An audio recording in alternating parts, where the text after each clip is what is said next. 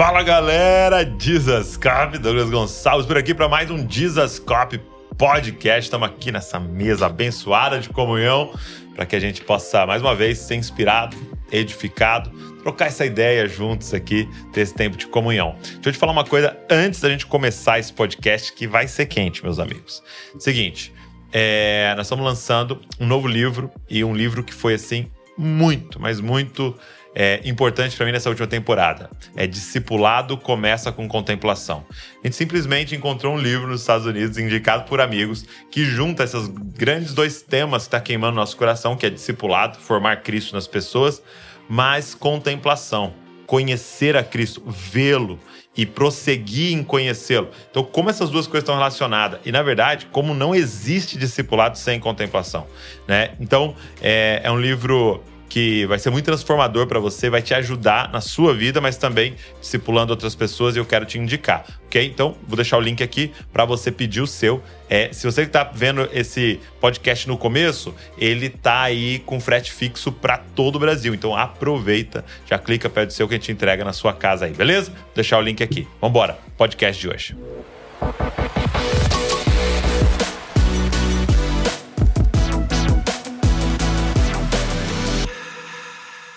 Ângelo Paz. Fala, Braganço Paulisto. Cheguei. Chegou. Chegou chegando. Deixa eu te falar. Cada vez que você vem aqui, tá menor, né? Uhum. Tá menor. É, o, o, a vez do Paulo Borges veio aqui, ele falou que ele tá indo pro céu aos poucos. a gordura tá subindo, Tá subindo. Pra, pro senhor. Fazendo. É. Quantos quilos já perdeu? Já deve ter dado uns 25, 30. Eu não parei de, eu parei de contar no 25. Sim.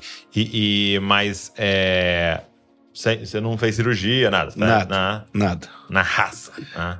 É, é, fazendo Dos métodos. exer- exercício, dieta. Sim.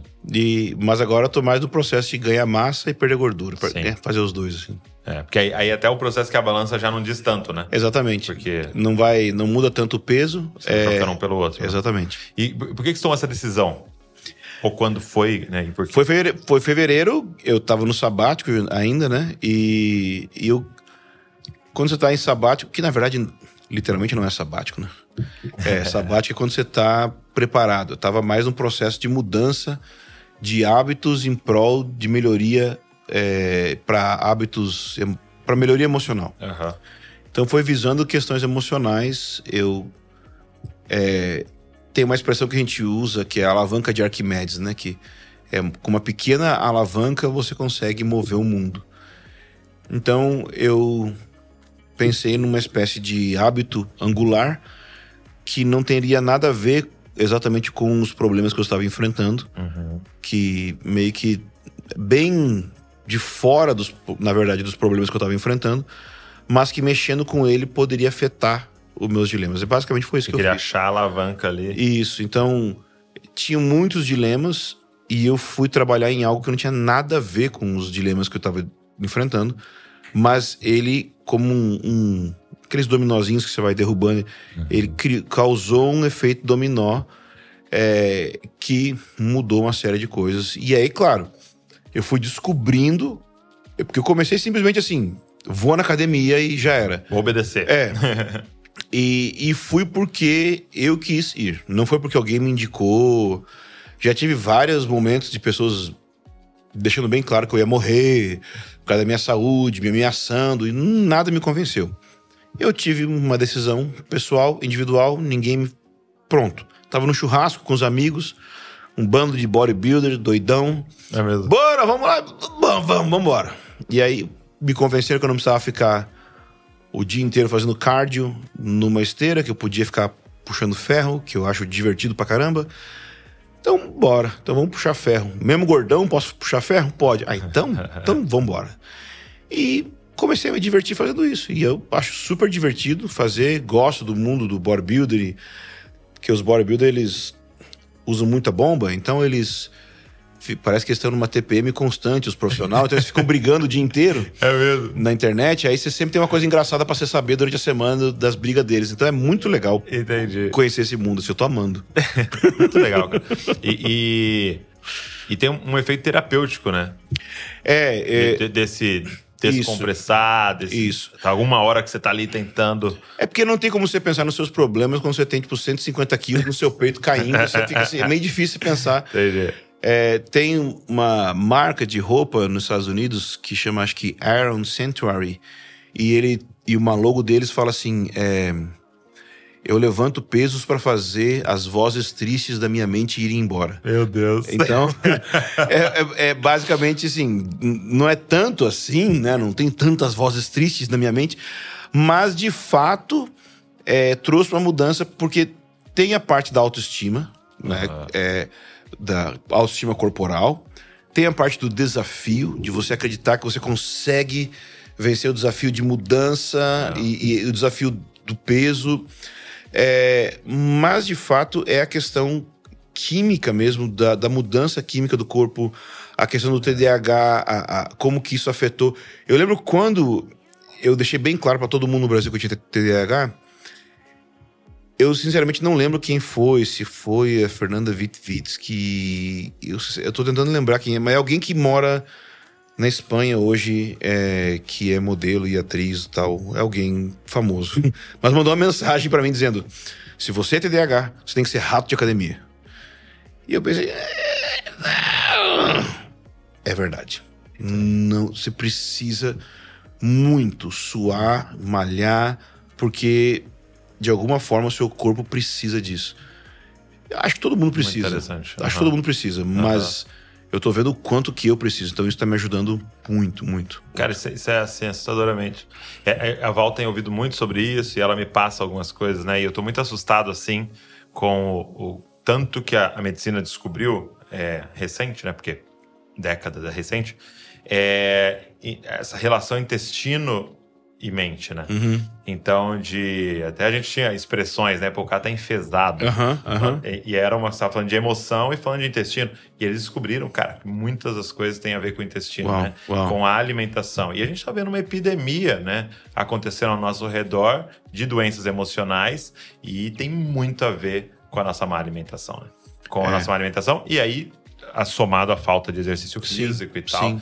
E como isso vai afetar esse órgão aqui, né? Porque se É. ela fazer o exame, tá com colesterol, tá com um problema no, em tal órgão, tal órgão, tal, beleza. Só que também tá com problema nesse órgão. É, que é um órgão, né? são alimentação, descanso, né? Sono, é, o exercício, né? E aí junto tem a, a parte de hormônio e suplementação, porque Uhum. nem tudo você consegue é, adquirir com, com alimentação. Então você vai precisar de suplementação e no meu caso de hormônios, porque conforme eu comecei a me exercitar e fui fazendo exames, eu descobri que minhas taxas hormonais, por causa da minha idade, estavam num nível baixíssimo e foi um choque. É, quando eu abri os exames meus de um exame que eu tinha feito e pude ver todos os exames do passado. E eu descobri a causa de muito problema emocional, que como diz o Jonatas, não são demônios, são hormônios. Exato. Então assim, uh, É. eu foi, foi, um, foi um baque. Uma vez eu fiquei muito impressionado com um cara que ele era é, personal trainer, né? E esses caras assim já malhadaço, fortão e tal, e ele e americano e ele cuidava, é, ele era especializado em trabalhar com pessoas com obesidade e perda de peso. E aí chegou uma hora que ele falou assim, cara, eu não entendo a cabeça dos meus clientes, eu não entendo a cabeça do meu cliente, tal. E aí ele, aí ele falou, vou fazer um experimento e vou ficar então obeso por um período. Então, durante, cara, um ano, um ano e pouco, ele macetou, parou de treinar, ganhou peso e tal. E aí, passado um, um ano, dois anos, não lembro certo o que foi, ele terminou o experimento e, e voltou. E aí tem um depoimento da esposa dele, dizendo que durante esse período ele piorou como pai, ele piorou como marido, ele piorou como pessoa. Meu Deus. E aí a gente não faz a correlação, né? A gente não faz a correlação. Mas de fato é isso, cara. Nós somos integral, nós somos um corpo, alma e nossa. espírito, que é uma coisa só. Entendeu? E que uma coisa tá afetando a outra constantemente, né? Então, acho que chegou o tempo da gente parar de negligenciar o nosso Uhum, corpo, né? De uhum. negligenciar a saúde, achando, não, não. Importante vai ser orar, ler a Bíblia e tal. Não, o importante é tudo. É, por causa do ministério, você tá negligenciando o corpo, é, é loucura, não pode. Muito bom. Que legal, muito feliz, cara. Muito feliz com essa sua jornada aí. Vambora, vamos ver que tem, Tá, meu- vai ficar maior, hein? Tô, tô- tô só no início. Calma, calma que eu vou ficar Calma. monstro. Ficar monstrão. Tem que voltar aqui de regata. Muito bom. Deixa eu te fazer uma pergunta, né? Nós Bora, estamos bora. é, falando de um assunto bem recente, está acontecendo agora, nesse momento, né? Você está vendo é, recente, é, que é uma guerra em Israel, né? Como a nossa geração não tinha visto ainda, né? Acontecendo, né? É, nossa geração, falando aqui, nossa geração, quando eu digo nossos pais ali, avós estão vivos, né? Viram Israel voltando para sua terra, sendo restabelecido como uma nação ali com terra, né? E agora acontecendo isso assim que há 50 anos não acontecia nada nem parecido, né? É, e podendo escalar para algo muito grande, né? Assim, a gente está esperando para ver o que vai acontecer. E isso gerou, assim, uma grande conversa sobre isso, né? E um, um dos pontos de, de tensão é, é sobre a nossa, nosso papel, nossa interseção, nosso posicionamento. E uma dúvida que eu percebi que a galera tem é o Israel bíblico, Uhum. né? Que tá lá descrito o tempo inteiro no, no Antigo Testamento, falando de Israel o tempo inteiro, né? E, e também no Novo, né? Mas ali no- mais explícito no Antigo. É, e esse Israel, essa nação de Israel, é a mesma coisa? Uhum. Né? O Estado de Israel, tô orando pelo Estado de Israel, pelo país de Israel, é, ou eu tô orando por esse Israel bíblico. Qual que é essa relação? Fala pra mim. É. É, isso aí é, é- é complicado. O Estado de Israel é complicado nesse- é, juntar ele com a profecia bíblica ou juntar ele com é, a terminologia bíblica. E é, é complicado juntar e é complicado separar. Hum, As duas coisas são complicadas. ok. Por quê? É complicado juntar porque você não pode dizer que, que por exemplo, o Estado de Israel foi formado por vias é, de Deus, ah, porque, a man- porque não, os, não foi o Messias que estabeleceu o Estado de Israel. Ok. Ok? Então não tem como. É, não tem como você dizer que, sei lá, Benjamin Netanyahu é o descendente de Davi, reencarnação de Davi, Entendi. qualquer coisa assim. O Estado não é um Estado teocrático, governado pelo Messias. É, então, é, a, a- a- Constituição, a, a organização do Estado moderno de Israel não é, então, o Estado não é reino, não é reino de Deus, por assim dizer. Pronto.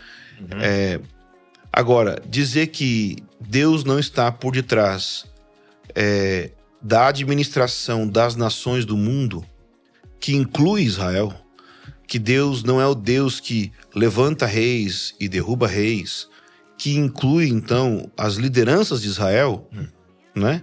Acho que seria um grande erro. Então vamos lá. Quando a Bíblia fala Israel, o que significa? Significa um grupo étnico e significa um território. Ok. Esse território, Porque ele promete para Abraão uma família, né? Isso. Descendentes, uma terra e a presença. isso. Então, basicamente, a promessa é que quando essa família dele for numerosa e estiver habitando no território que vai desde o grande rio até o Eufrates, quando eles estiverem vivendo ali, então todas as nações da terra seriam abençoadas com a presença de Deus, com a restauração de todas as coisas, com o reino de Deus. Então o que acontece? Isso seria o resultado: povo mais terra igual bênção. Quando a Bíblia fala então de Israel, está falando disso. Povo, uma, um- um- Descendentes. uma descendentes, uma dinastia, uma etnia, e também está falando de um território. Esse território é o território onde está o Israel moderno hoje? Sim. Obviamente que o território que Deus prometeu para Abraão é muito maior do que Ele tá. o território. ocupando. É, com certeza. O território vai desde uma ponta lá do fim do Egito até o fim lá do Eufrates. Uhum. Então, é bem maior. Então, essa extensão é a extensão territorial que a Bíblia se refere como a terra prometida. E o povo que está lá, que se chama de israelita, né? É, os sabras, os judeus, porque é, é importante diferenciar entre israelita e judeu. Ok. né?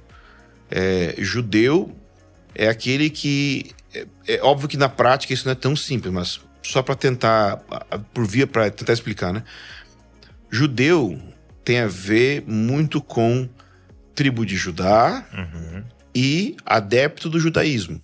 Então é possível você ser é, um, um gentil adepto do judaísmo, um- ou seja, um gentil convertido né, ao judaísmo, mas você não é um israelita, né? E talvez você seja um israelita no sentido de que você nasceu em Israel e você não abraça, você seja, sei lá, um ateu. É, mas em termos práticos, é, se- se vai ser chamado judeu, por causa é, que você está ali contado naquele contexto cultural. Então, é, na, na prática, vai ser tudo com o nome de judeu. Mas, basicamente, você vai ter, então, o, o, o israelense, né, que é aquela pessoa que vive ali em Israel. Esses israelenses são descendentes de Abraão? Sim. São descendentes é, de Isaac? Sim, são. Ok. Então, são pessoas que sobre eles está a promessa que Deus fez para Abraão, que por meio deles as nações seriam abençoadas. Então, nesse sentido, eles são o Israel da Bíblia. Uhum. Agora, existem várias implicações, desdobramentos dessa questão. A principal delas, óbvio, é Jesus. que não existe base nenhuma nas Escrituras para dizer que Israel, por ser um povo que foi escolhido por Deus, por ser um povo que foi eleito, será salvo a despeito de receber Jesus como Salvador. E talvez é isso que as pessoas confundem. Dos dois lados. Os lado, o lado daqueles que não querem saber nada de Israel, que acham que Israel não tem nada a ver com a Bíblia, ou com o Novo Testamento hoje, ou daqueles que são super pró-Israel, que acham que tudo que Israel faz hoje na terra é certo e que é super pró-Israel. Então, os dois lados, na minha opinião, tem problema. O lado de que não quer saber, porque não tá pensando direito, e o outro lado também. É, então, assim, pensando da- de uma perspectiva bem simples, quando a gente pensa do indivíduo, a gente acredita que Deus escolhe indivíduos, que Deus escolhe pessoas. Mas não é pelo fato que Deus escolhe uma pessoa que essa pessoa vai ser salva se ela não receber Jesus. Ela, ok, Deus escolheu a pessoa. Mas ela precisa crer no evangelho. Da mesma forma, Deus escolheu Israel, Deus escolheu o seu povo.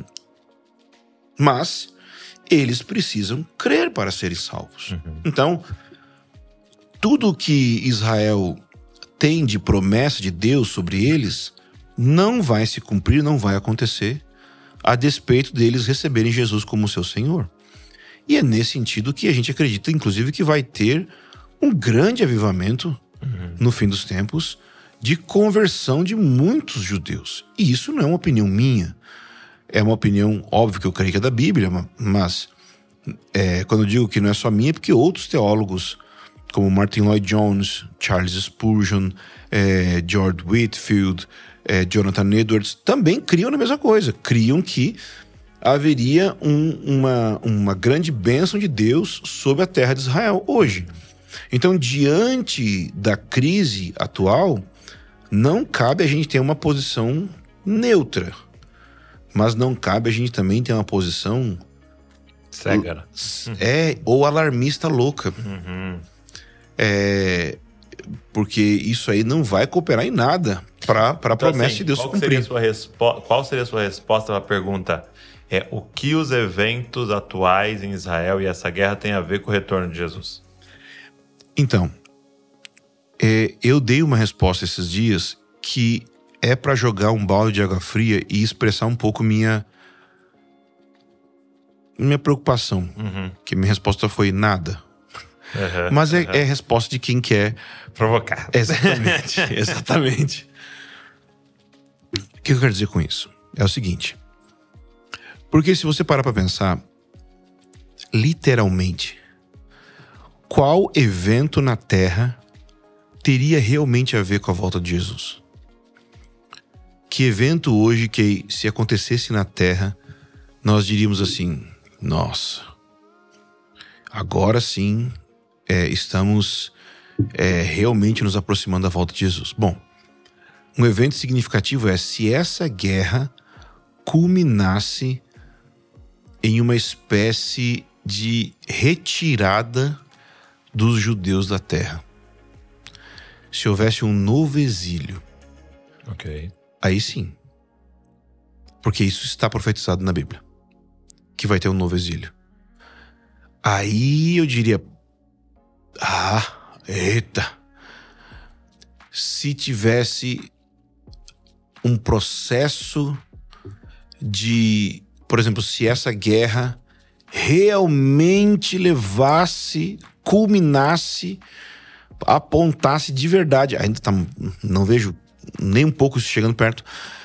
A um processo de pacificação onde levasse a construção do terceiro templo. Ok. Ok, estamos aí sim. Mas a gente não tá nisso. Uhum. Então, a gente não pode ser muito rápido para dizer que as profecias estão se cumprindo. Por quê?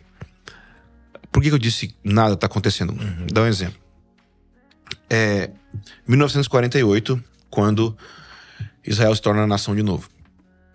A Bíblia fala que Israel vai se tornar nação de novo. Eu vou falar um negócio polêmico, mas biblicamente as profecias que falam de Israel se tornar nação não se cumpriram em 48. Por quê? E assim, vários rabinos concordam comigo, não só a Bíblia. Assim, eu quero dizer, vários que não são cristãos. Aham. Interpretam dessa forma o que você vai falar. Por quê? Porque o meio através do qual Israel vai se tornar nação é pela liderança do Messias. Hum. E Ben Gurion, que liderou o movimento sionista, não era o Messias. Então, é, vai acontecer uma dispersão de Israel, novamente na grande tribulação, e o Messias vai liderar Israel de volta para a terra e vai então sim estabelecer de verdade um estado teocrático judaico israelita e ele vai ser o líder. Isso vai acontecer. Mas é, o que aconteceu em 48 é falso, é do diabo. Não, eu não acho que é isso. Tem alguns rabinos que são contra o Estado de Israel atual. Não é isso. Eu acho que Deus formou um palco para os eventos que estão por vir. Eu acho que se você tem uma história contada, é preciso que tenha um palco para que a história se realize. Então, eu creio que Deus soberanamente estava fazendo isso. Mas eu não acho que é cumprimento de profecias bíblicas nesse sentido. Não é que eu não acho que, as- que não existam profecias a se cumprir. É bem diferente da posição preterista. Na verdade, é um, é um futurismo bem intenso que eu estou apresentando aqui. Então, eu acredito que o Messias vai cumprir isso. Que o Messias vai estabelecer o Estado de Israel, Entendi. que não é nem Estado, né? A monarquia seria, porque ele é o rei. Então não é nem Estado no sentido de democracia, né? É, então, o que está acontecendo agora é uma guerra, infelizmente, como uma guerra que acontece Ucrânia e Rússia, por exemplo. Não, assim, óbvio que Ucrânia e Rússia foi duas nações, né? E, e, e não é nada leve, né? Então não é, não é como duas nações, porque é um, é um, é uma, é, é- é um grupo terrorista, né? É, sabemos que esse grupo é financiado pelo Irã, né? É, a Rússia vinha de uma, vem de uma ideologia específica e, e o Hamas vem de outra. Tem suas relações ou não, os entendidos que falem. É, Então, agora, é claro que tudo isso gradualmente está levando Sim. para o que a gente poderia chamar de dores de parto. É, então, as dores de parto relatadas lá em Mateus 24, é, ou o princípio das dores, né? Não é dores de parto em primeiro lugar. Apocalipse 12 fala disso, que João viu uma mulher com dores né, de parto para com dores para dar à luz a um filho e Mateus 24 fazendo referência ao Antigo Testamento fala dessas dores. Então, eu creio que são contrações que estão acontecendo na terra, que são que estão acontecendo com o povo de Israel, que vão acontecer com a igreja também nas nações, contrações para dar à luz os eventos futuros. Eu, eu, eu creio nisso, creio que realmente isso está acontecendo.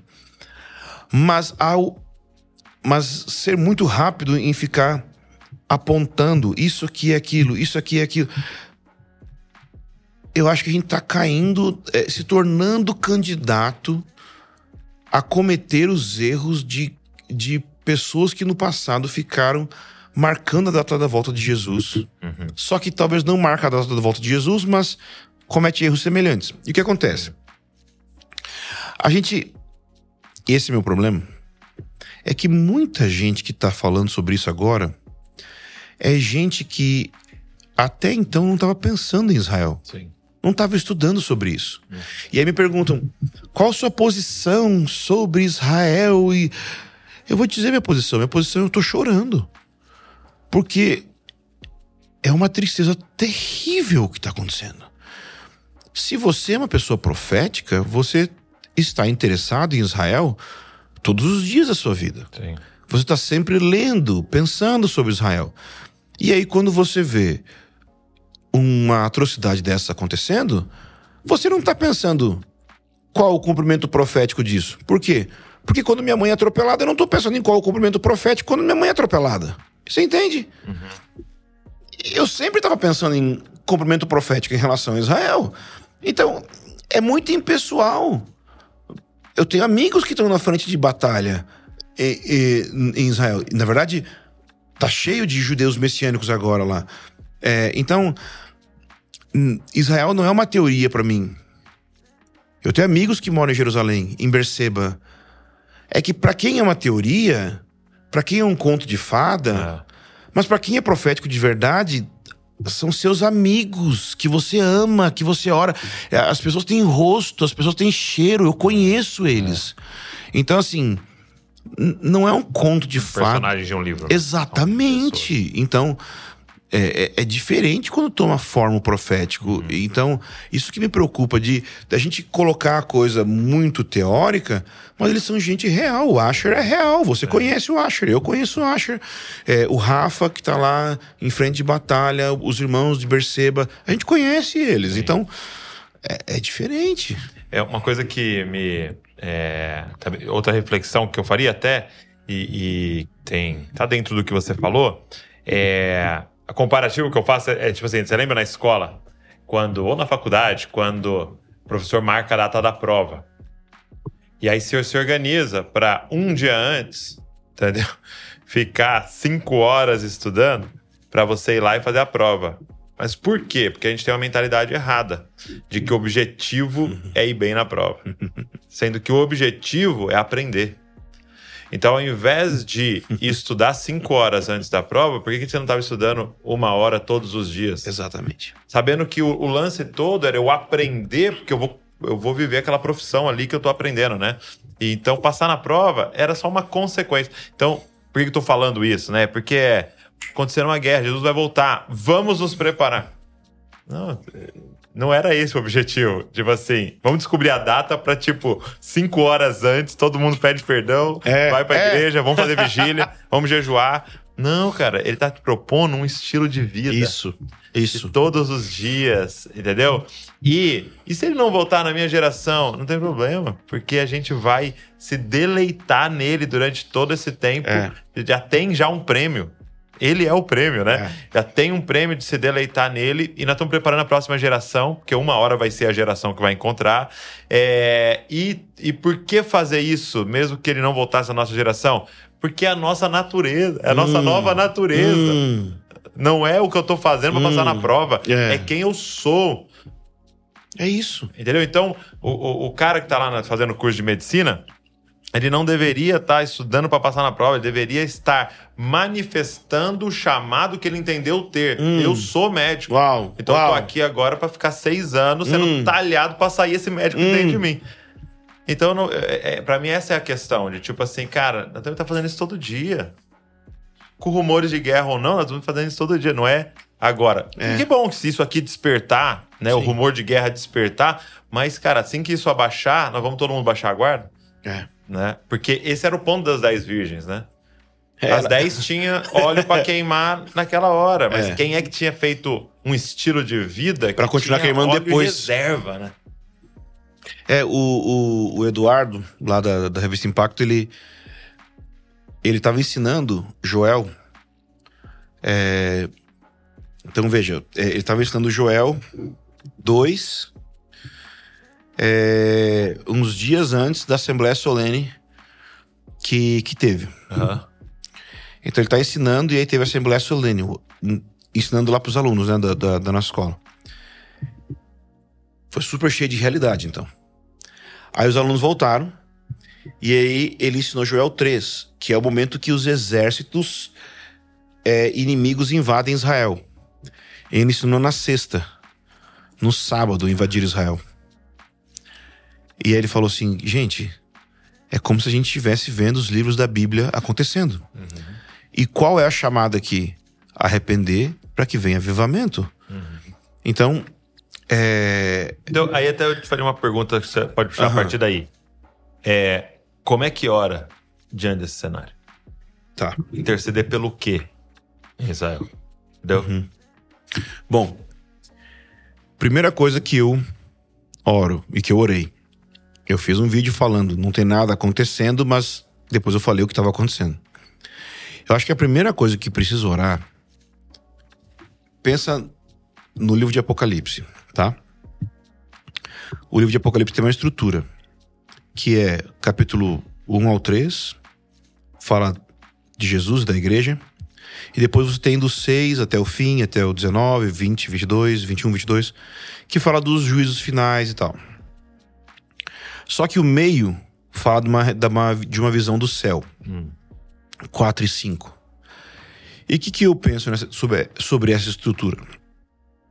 Que o capítulo 1, 2 e 3, João tem uma visão da igreja. E ele vê que a igreja não está bem. Depois, João, ele tem uma visão do futuro, dos seis para frente. Ele vê que o futuro vai ser difícil. Mas antes dele ter uma visão do futuro, e depois de ele ter uma visão do que está acontecendo no presente, Deus diz: sobe para cá e eu vou te mostrar o que vai acontecer. Quando ele sobe, ele vê um trono e ele vê Deus no trono. Então a base de, de tudo que João vai profetizar dali para frente sobre o futuro tem como fundamento a realidade de que Deus está no controle da história. Uhum, Entendi. Então, para mim, a primeira coisa que precisava era uma clareza de que Deus está no trono, no controle dessa situação. Tá. Eu acho que falta isso. A começar por nós. Porque que tipo de oração eu vou fazer se eu estou orando como se Deus não estivesse no controle? Meio desesperado. né? Isso. Então eu preciso de uma oração. Não é orar como se Deus estivesse no controle, achando que Deus está causando o mal. Não é isso. Mas é uma oração entendendo que Deus não perdeu o controle, que Deus está no governo. A outra, o outro aspecto é orar aquilo que é relevante. Por quê? Porque a gente pode orar por Deus, para com essa guerra. Uhum. Mas, sinceramente, uma vez que Deus está no trono, eu fico pensando assim: o senhor poderia ter evitado essa guerra de começar, né? É. O senhor não evitou. Então, eu não sei o que dizer diante disso. Mas eu sei uma coisa: que seja com ou sem guerra, o senhor quer que o, evangelho seja pregado. É. Então eu, fiquei- eu me coloquei a pensar: o que fazer diante disso? E eu comecei a orar, Deus, usa da circunstância da guerra para sensibilizar os corações Hum, para que se abram para o evangelho. entendi, entendi. Então eu comecei a orar isso. Deus, usa a tua igreja no poder do Espírito Santo pa- para que ela pregue o evangelho, para que ela ressuscite os mortos, porque agora é a hora de ressuscitar os mortos, para que ela cure os enfermos, para que ela faça justiça ao oprimido. E aí também orei por três coisas específicas: proteção, provisão e direção. Ou seja, direciona a igreja, às vezes até em que rua entrar, protege a igreja e também traz provisão sobrenatural. Então, eu tenho orado por essas coisas. Entendi. Visão de que Deus está no governo, liberação de poder ou de autoridade para pregar o evangelho, né, para que a igreja pregue, para que haja conversão, que Deus use essa, essa circunstância difícil para sensibilizar os corações e que haja provisão, proteção e direção. Então eu tenho orado basicamente para que a realidade de Atos dos Apóstolos aconteça, porque é mais ou menos isso. É uma realidade de dificuldade, de perseguição, óbvio que é uma perseguição terrível e grande e intensa, que não era exatamente como era em Atos, mas era uma igreja que eu fico imaginando Pedro nessa situação. O que ele estaria fazendo? Eu acho que ele estaria avançando na pregação do evangelho. É porque você não vê eles, por exemplo, nenhuma vez orando pra parar a perseguição. Isso, Nenhuma, né? isso, É, ore por nós, pra quê? Pra que Deus nos dê ousadia pra pregar Isso. diante dessa perseguição. isso, exatamente. Então, é óbvio que existe um espírito maligno atuando Sim, por isso. detrás do Hamas e, e a gente não tá aqui compactuando com isso, né? tá, tá tudo bem, Deus tá no controle desse espírito, que Deus tá concordando com esse espírito. Não. Esse espírito tem que ser repreendido, é, tem que orar contra isso mesmo, mas eu, o meu foco não tá no negativo. Sim. O meu foco está em, ok, isso está acontecendo.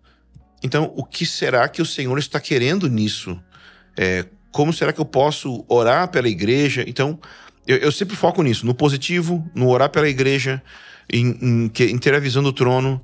É, eu, eu foco sempre nisso. É, é claro, acho que tá- todo mundo tá nos ouvindo, uma coisa importante é que eu tô fazendo a pergunta pra gente sobre Israel. Né? Então, ele falando assim, como é que a gente ora ali por Israel? Mas é claro que a gente pode orar por Gaza, orar Sim. por todo o povo inocente que tá ali, que mora ali, que não são terroristas, não. São pessoas, tem brasileiros que moram Sim. lá em Gaza e que nesse momento estão sofrendo muito, né? Também perderam muitos familiares e tudo com, com é, é, a consequência de tudo isso e também interceder por eles e tal.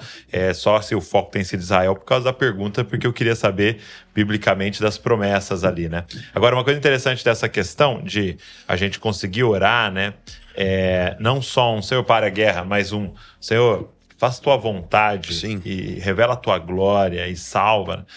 É, que eu tava ouvindo o pastor Paulo Borges ministrando. Na na verdade, era até um trecho de uma aula que ele tá dando agora lá, que ele tá fazendo um curso, né? E aí eles liberaram um trechinho assim, e eu achei uma reflexão tão profunda que era quando Paulo e Silas estão na prisão e, e de repente eles oram tal e a prisão se abre, né? E aí quando a prisão se abre, ele fala: gente, vamos, vamos conversar aqui, qual que seria o óbvio? Você orou pra prisão abrir.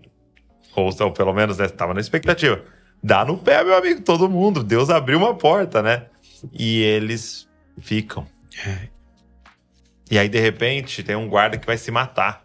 O guarda romano ele vai se matar. Ele fala: Não, não, não, não. Atente contra a sua vida, estamos todos aqui, né? E aí ele, o cara entra assim, e aí ele fez essa reflexão. Entendeu? E se Deus permitiu eles irem presos para libertar quem verdadeiramente estava cativo, É. É.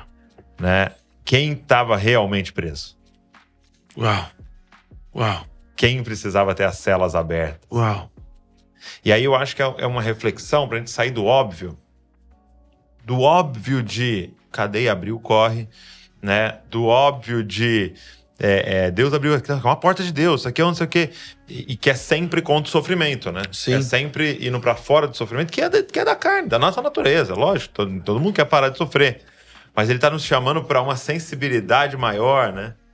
De, de falar. E, e aí eu falei para a Val, falei, Val, ouvindo Paulo, lembrei de você. Por quê? Porque a Val passou esse período nebuloso de depressão e tal. E, cara, batizamos o psiquiatra da Val, né? Entendeu? E, e, e, de repente está vendo pessoas ao redor, né, de, de profissionais que ajudaram a Val, alcançadas pelo evangelho através da vida dela ali, fala, cara, isso o Senhor me levou até.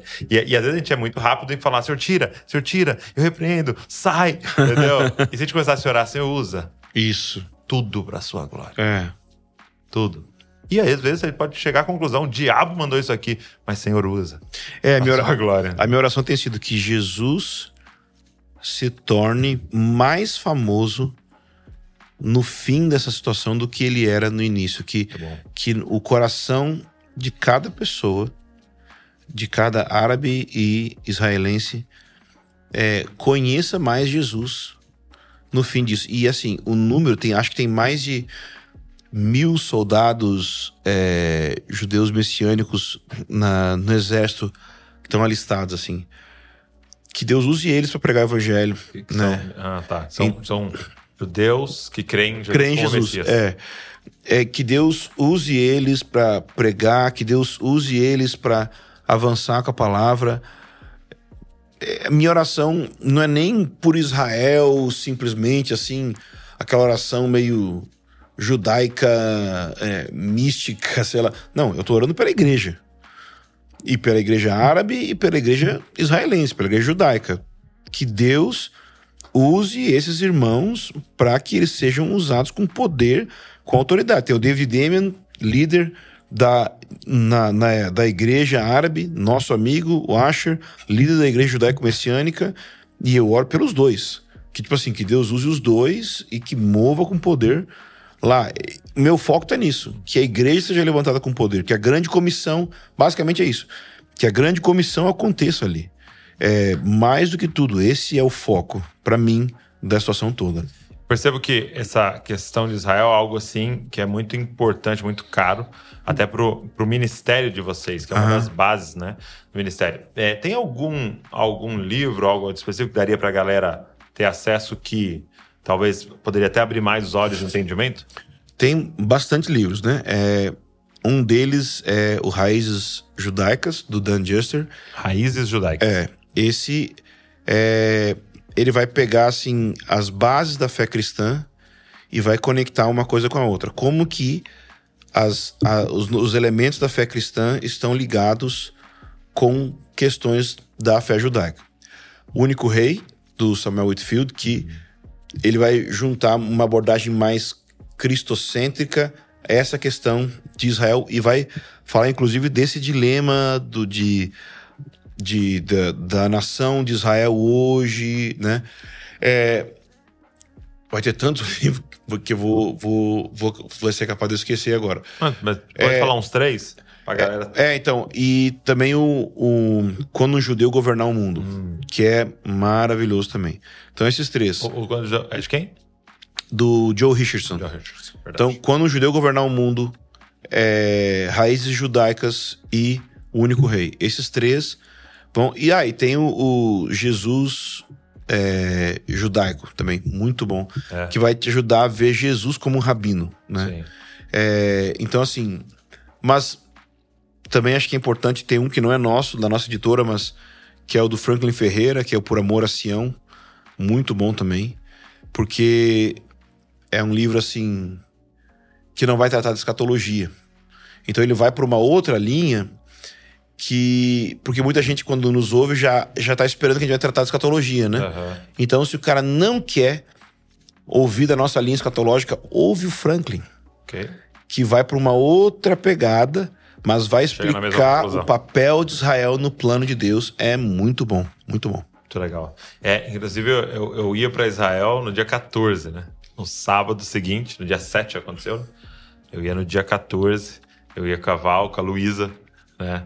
E, é, e quando eu acordei no sábado, vi as notícias, né? O negócio aconteceu de madrugada ali. A gente falou, meu Deus. É, e tinha alguns irmãos que ia ter uma reunião lá de líderes, né? Do, do- TJC2. TJC2. E tinha alguns irmãos que já tinham ido, né? E estavam lá nos informando e tal. Nossa. Isso foi. É, a gente. A gente também tinha planos de ir, né? Daqui uns meses. Provavelmente não vai, né? É, vamos só bem mais pra frente agora. Legal. Mas eu vou mudar completamente de assunto. Bora. Você foi muito claro nas redes sociais, você fala, né, abertamente dessa questão do diagnóstico do TDAH e tudo isso, né? Que tem essa, essa questão muito forte na dificuldade de, do foco e tal. É, o que, que você diria diante dessa, dessa condição que eu vejo que é de muito. Tem muitas pessoas com TDAH, mas tem muitas pessoas com os sintomas do TDAH, talvez por causa do nosso estilo de vida tal, talvez o diagnóstico não seja TDAH, mas estão vivendo esses sintomas. Como é que é para você a questão da devoção? Né? Porque a devoção envolve leitura, envolve oração, que é um negócio completamente focado, envolve meditação, que é um negócio completamente focado. Como é que você se organizou na sua vida para É, isso? Tem muitas fases na minha vida, né? É, a fase que eu era bem focado, mas eu era religioso. Ok.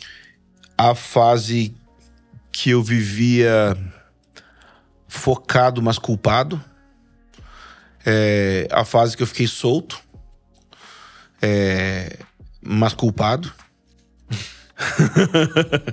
e agora? E agora, essa fase é a fase que eu aprendi a ser amigo de Deus.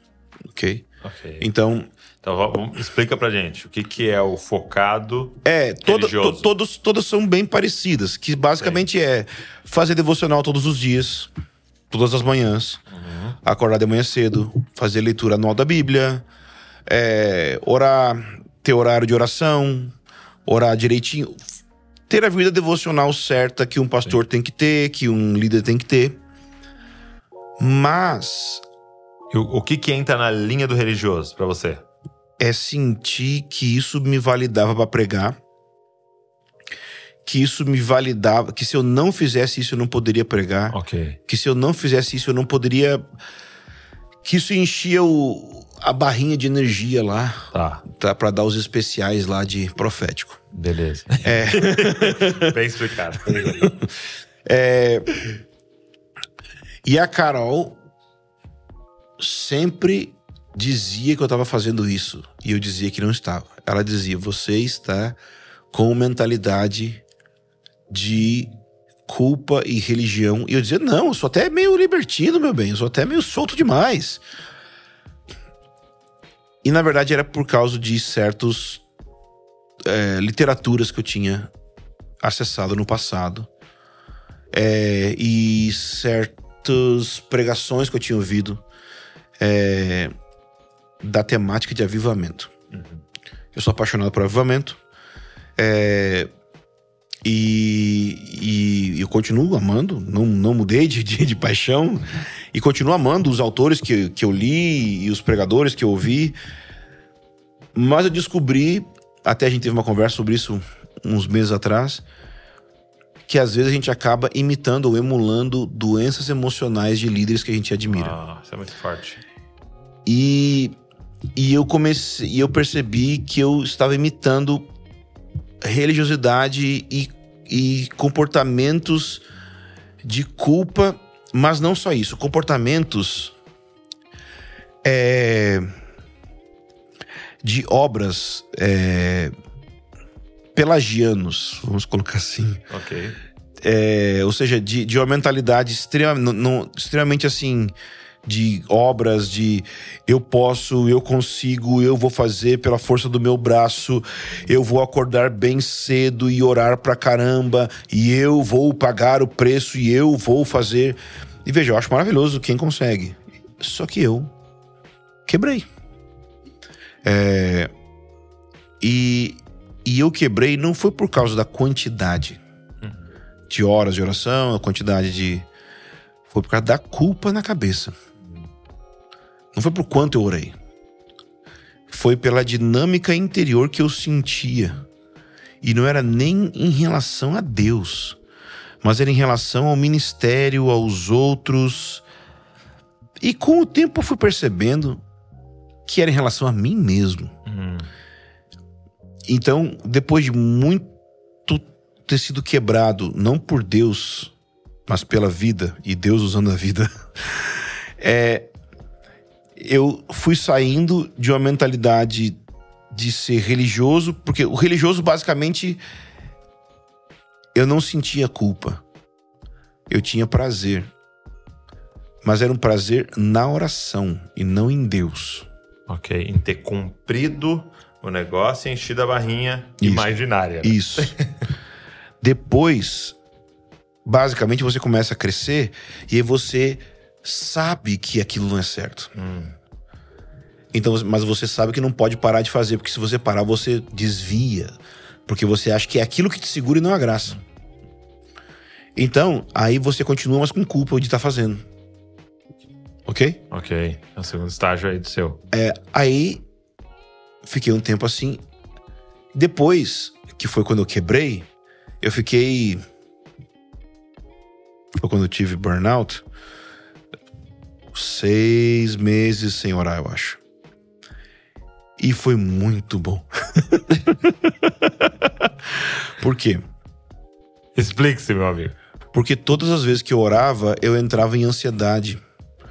Porque eu orar implicava em pensar em ministério, orar implicava em eu pensar na igreja, orar implicava em eu pensar num sermão que eu tinha que preparar e disparava ansiedade. Eu não, entendeu? Olha Eu não só, conversava mais com meu- um gatilho. Isso, eu não, conversa, não conversava com meu amigo. Uhum. Eu entrava num sistema de trabalho, de recompensa.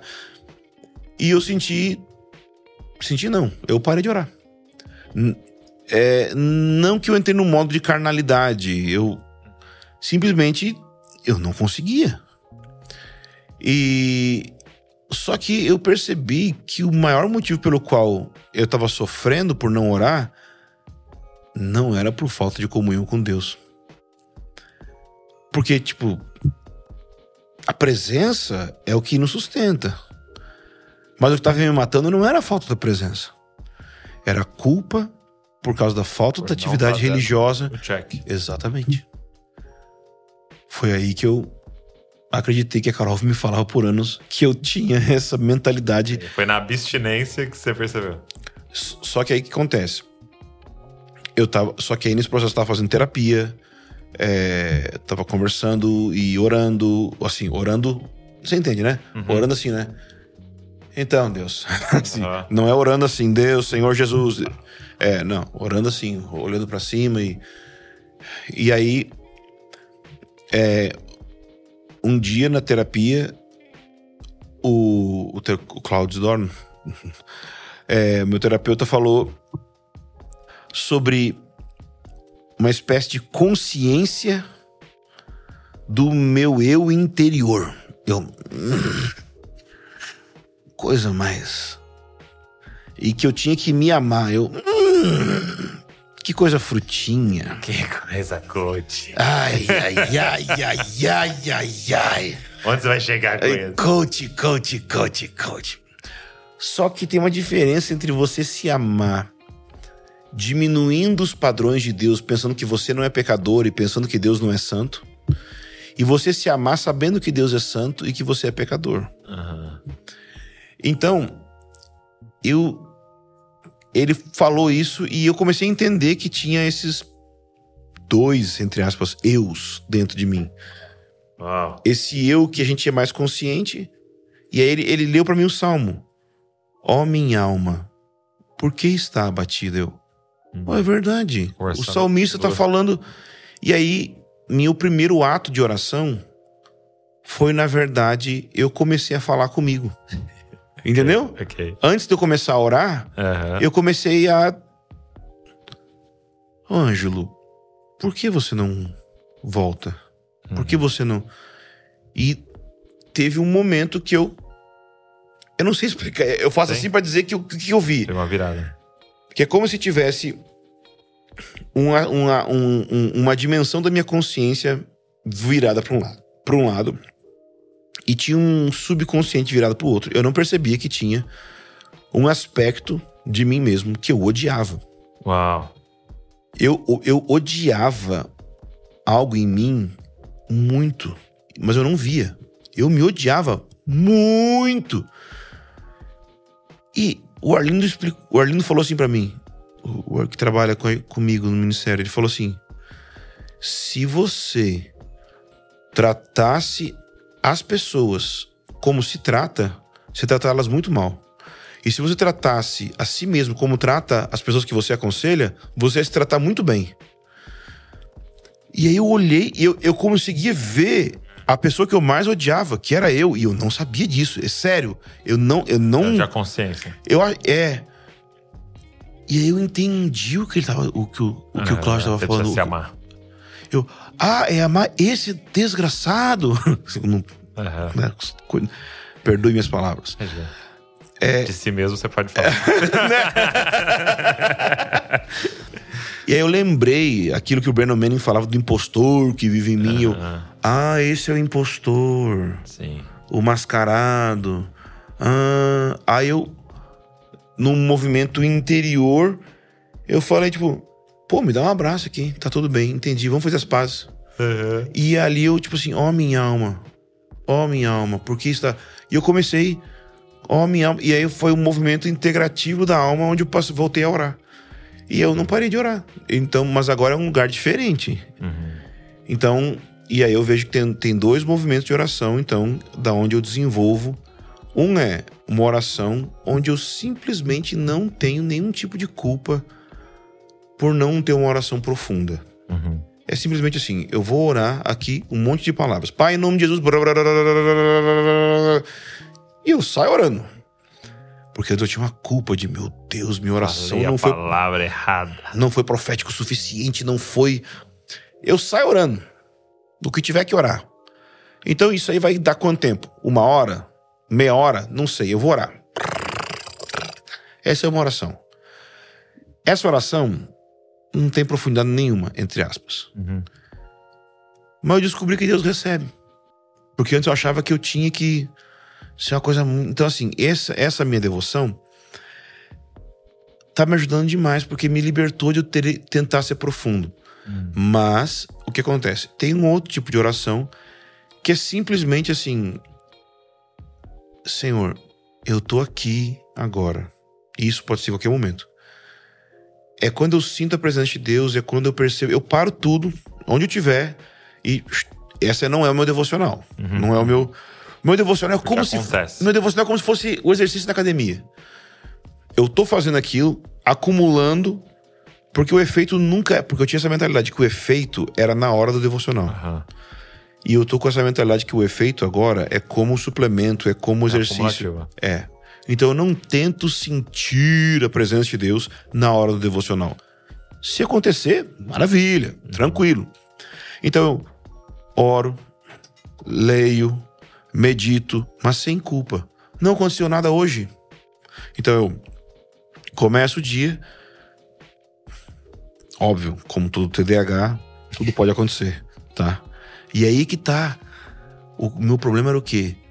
Acontecia o imprevisto, a culpa vinha, o mundo acabou. Olha só. Agora não acaba mais. Por quê? Eu vou rir. E eu continuo de novo Sei. na próxima. Exato, exato. Ou, seja, eu aprendi que o, a, a, a, a, a constância É. não é fazer sempre. É não parar de fazer. Ok. Eu achava que ser constante era aquele cara assim, eu faço todos os dias. Não, constância não é fazer todos os dias. Constância é, não importa quantas vezes eu falhar, eu, Eu vou continuar desisto. levantando, fazendo. Uau. E eu tô bem. Ou seja, eu nunca vou parar, não importa quantos anos e meses eu- eu tropece, eu vou continuar fazendo. Bom. Então, eu vou levantar, eu vou ler lá meu devocionalzinho. Porque eu tenho que começar com devocional. É, É, porque senão eu não lembro que Deus existe. entendi. Se eu for. Entendi. entendi. porque ir direto na Bíblia é muito pesado pra mim. Entendi.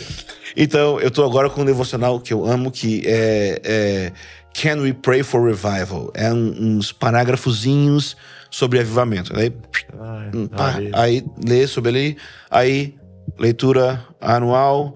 Aí, às vezes, às vezes eu vou na sequência, às vezes eu vou é, Pentateuco, aí, tipo assim, na sequência.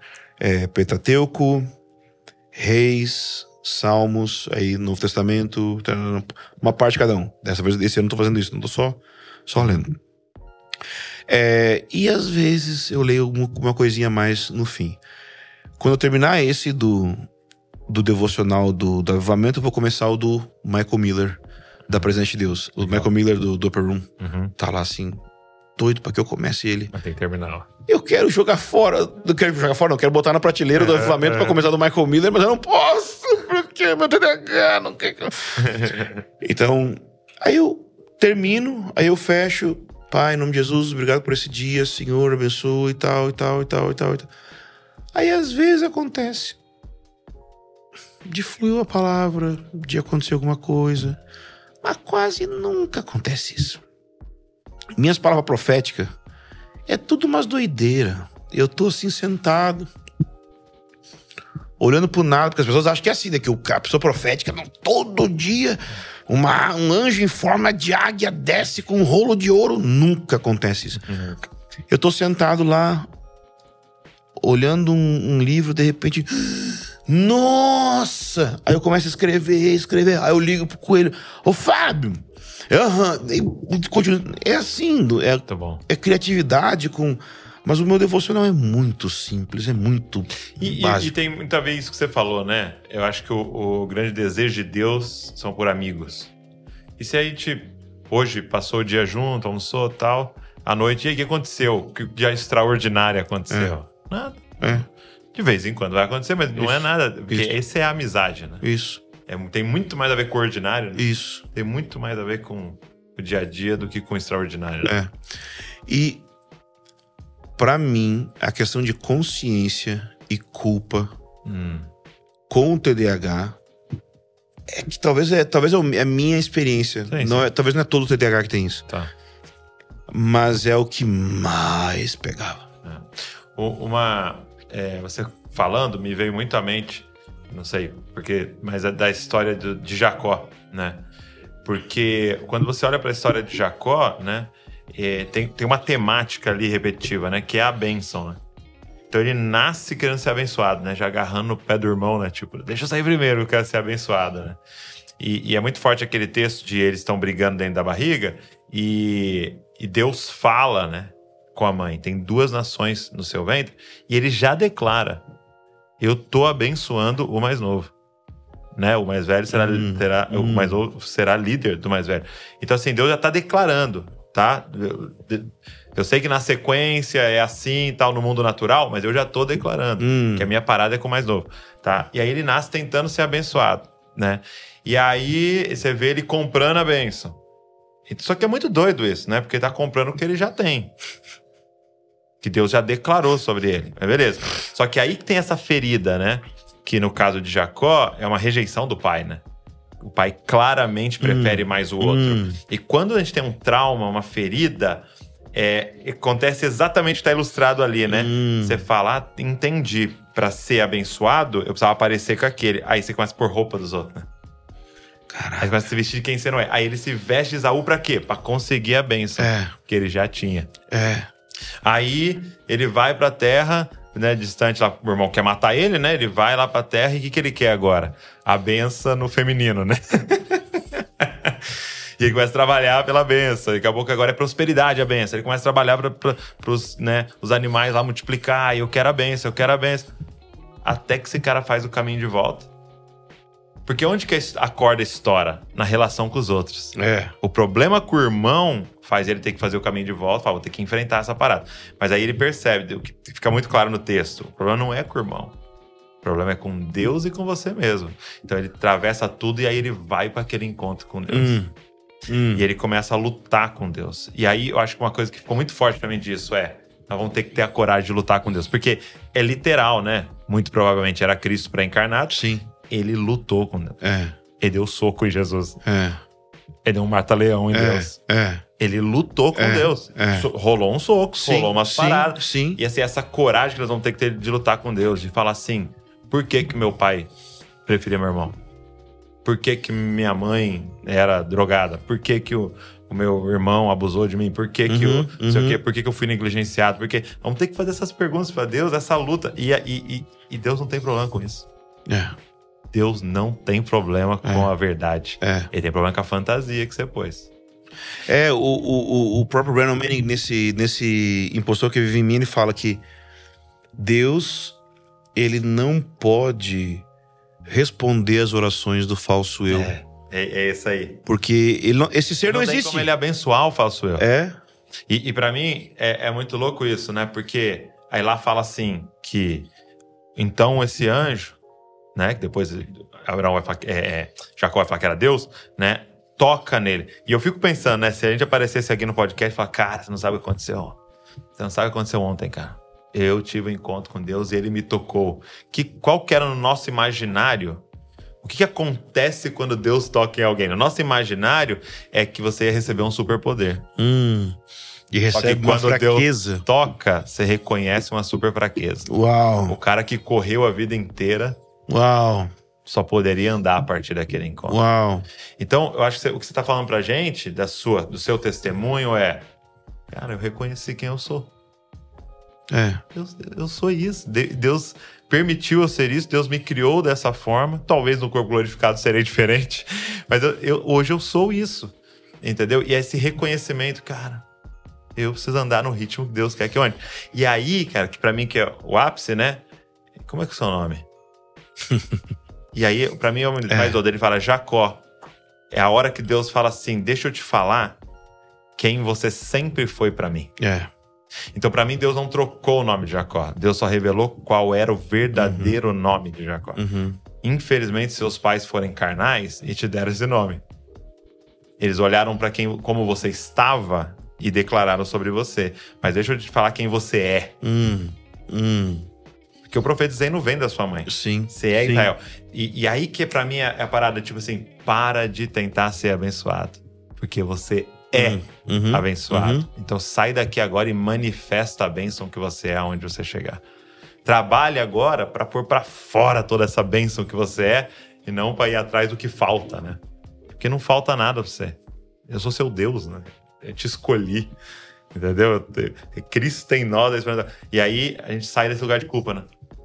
Porque a culpa, ela fica. É a partir da falta, né? É, ela fica tentando redesenhar você, né? É e, isso. E quer ficar pondo roupa em você. É. Aí você fica, ah, deixa eu pôr isso aqui. Sou o cara da oração. Sou o cara disso aqui. Não, É, você é o anjo é, abençoado isso, por Deus, né? isso. E que Deus quer ser. Aí, aí nós vamos orar. Mas agora Mas a partir de um outro lugar, né? De um lugar de ser abençoado, né? É. Eu, eu tava falando com um amigo, falei assim, cara, é, é porque eu tô fazendo terapia com o Cláudio também lá, né? E ele fala muito sobre essência, né? Quem é você Sim. na sua essência? Pergunta difícil, né, cara? Quem é o Douglas na essência? e eu comecei a pensar muito sobre isso, né? E eu tava conversando, e você vai replicando, né? Conversando com um amigo, falando, cara, mas quem é você na sua essência? E ele, como é que eu descubro isso? E eu falei, se não tivesse nenhum perigo, nenhum problema, você tem um bilhão na conta, não tem nada. O que, que você faria? Quem é você?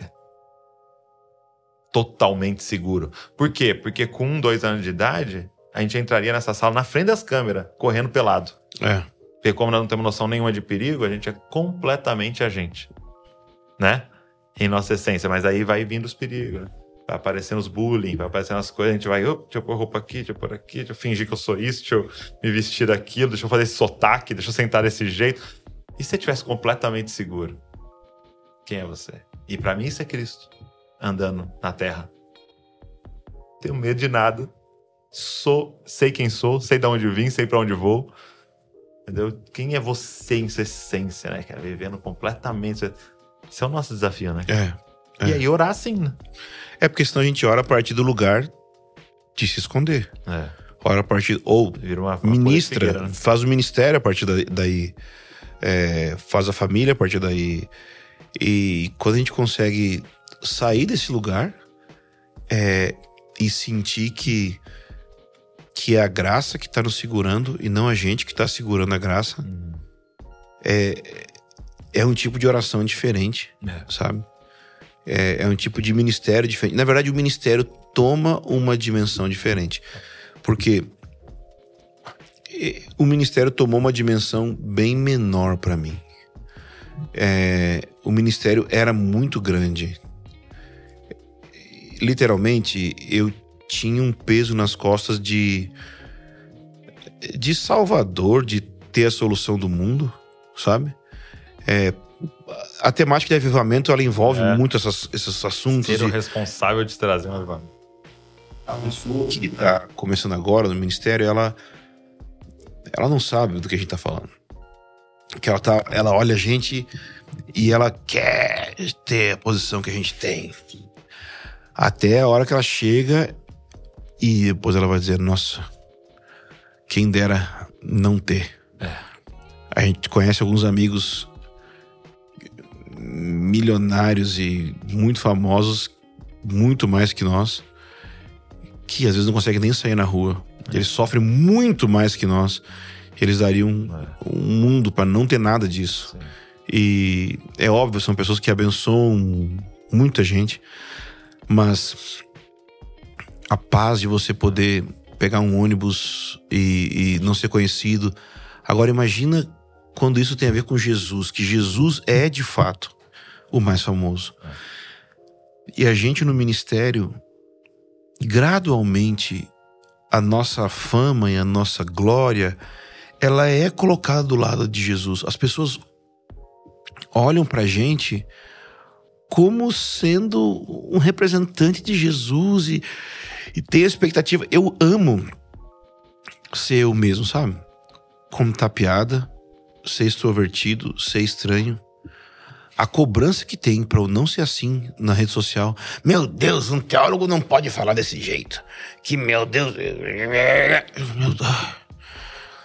Que dia que vai acabar isso, cara? Que dia que eu vou poder ser um ser humano? Que eu, que eu Sabe como é que é? Sim, sim. É, bom, com certeza você sabe que cada vez que eu vejo os comentários no que você posta é bem é que pior. eu não vejo os comentários. é que é bem pior do que comigo.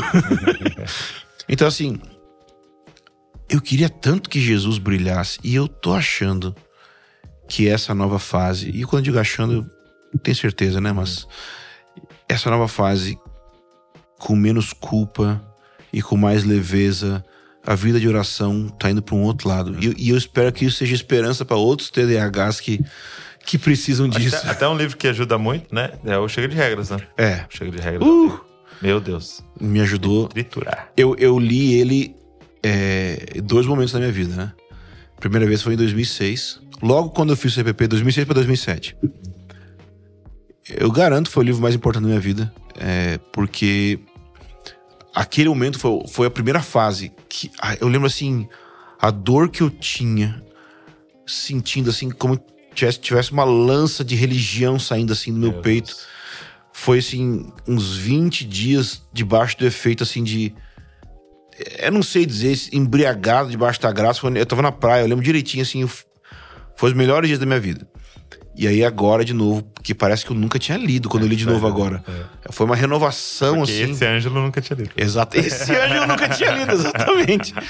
Foi demais e, e poder ter oportunidade de de estar tá perto de vocês assim que, que reeditaram, nossa, foi uma alegria muito grande. Amigo, obrigado. Valeu, Obrigado Brat. pela sua vulnerabilidade, seu ser meu, você mesmo aqui. Meu Braganço Paulista. e pela sua amizade. Obrigado mesmo, viu? Obrigado. Deus continue abençoando vocês. Te amo, meu lindo. Também. E obrigado a você que ficou aqui com a gente, né? Nos assistindo, nos ouvindo. Você que tá nas plataformas de podcast, pega esse link aí, cara. Sai mandando para todo mundo. E reforçando, nós estamos lançando aí o livro Discipulado Começa com Contemplação. Como ver Jesus muda nossas vidas. Samuel Whitefield, livraço Pede o seu que tá com frete fixo para todo o Brasil. Vou deixar o link aqui para vocês. Deus abençoe e não se esqueça, você é uma cópia de Jesus. Valeu.